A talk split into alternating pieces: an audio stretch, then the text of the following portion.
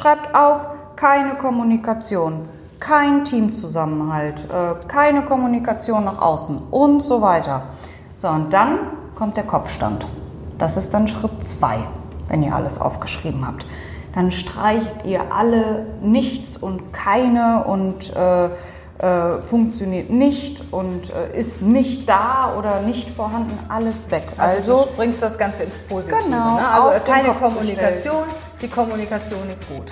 Kein Teamgedanke, wir haben einen starken Teamgedanken. Genau. Aber auch die gleichen Wörter nehmen, ne? also dann nicht aus Teamgedanken Teamzusammenhalt machen.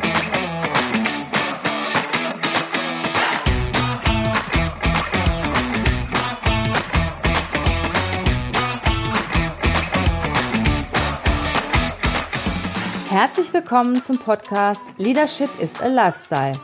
Der Podcast für Führungskräfte, die neben ihrer Karriere ein erfülltes und gesundes Leben führen möchten. Mein Name ist Regina Volz. Ich zeige dir, wie du das Beste aus dir, deinem Leben und deinem Business machen kannst. Und jetzt geht's los. Viel Spaß mit der heutigen Folge.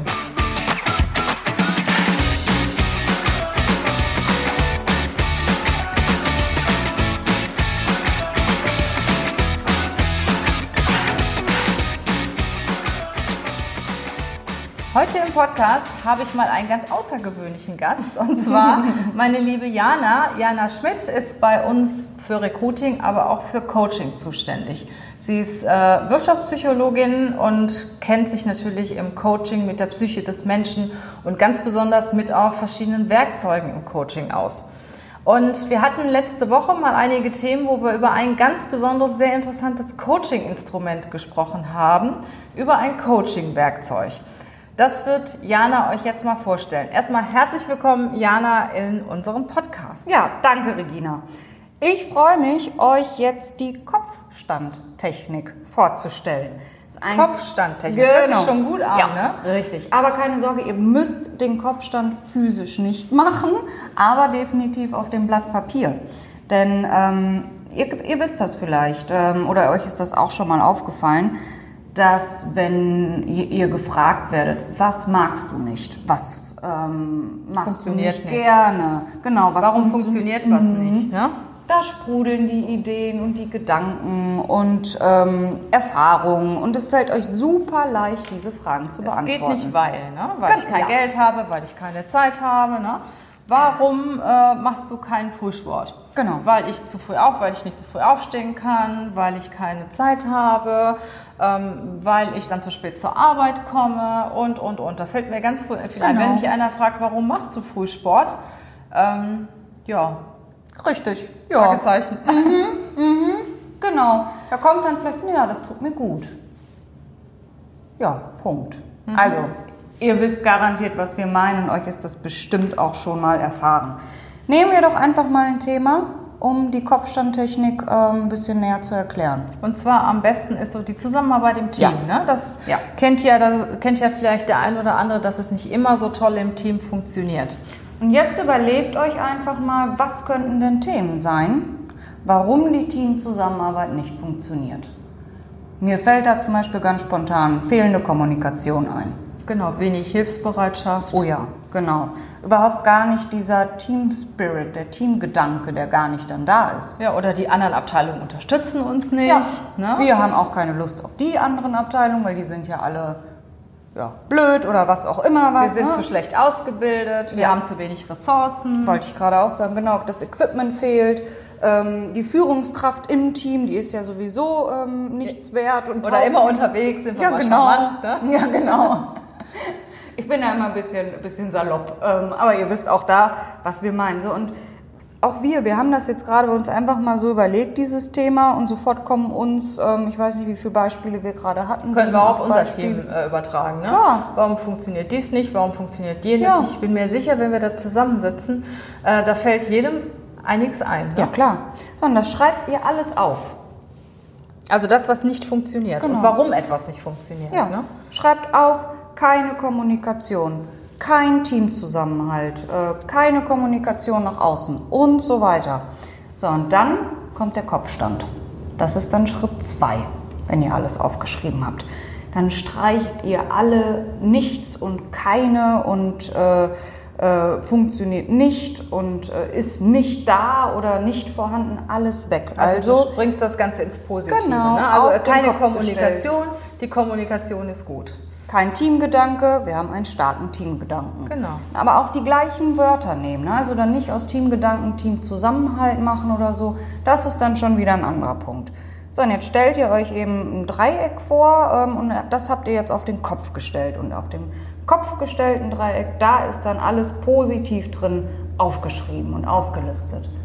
Und diese Sammlung, die nehmt ihr dann und überlegt, was könnt ihr jetzt tun, um dorthin die zu kommen.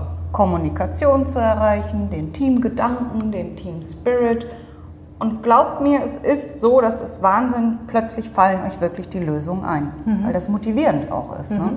Also ich mache das auch immer so, ich mal ein Dreieck, ne, die Spitze oben und die zwei, äh, ja, das größere Teil des genau. unten und schreibe dann alles rein, was nicht funktioniert und dann genau umgekehrt. Ne? Dann kippt ihr das Dreieck einfach um? Man kippt das um und schreibt dann in den größeren Bereich, was wäre, wenn es funktionieren würde? Also wir haben einen guten Teamgedanken, wir kommunizieren gut mit den Abteilungen, die Führungskraft ist super und so weiter und so fort.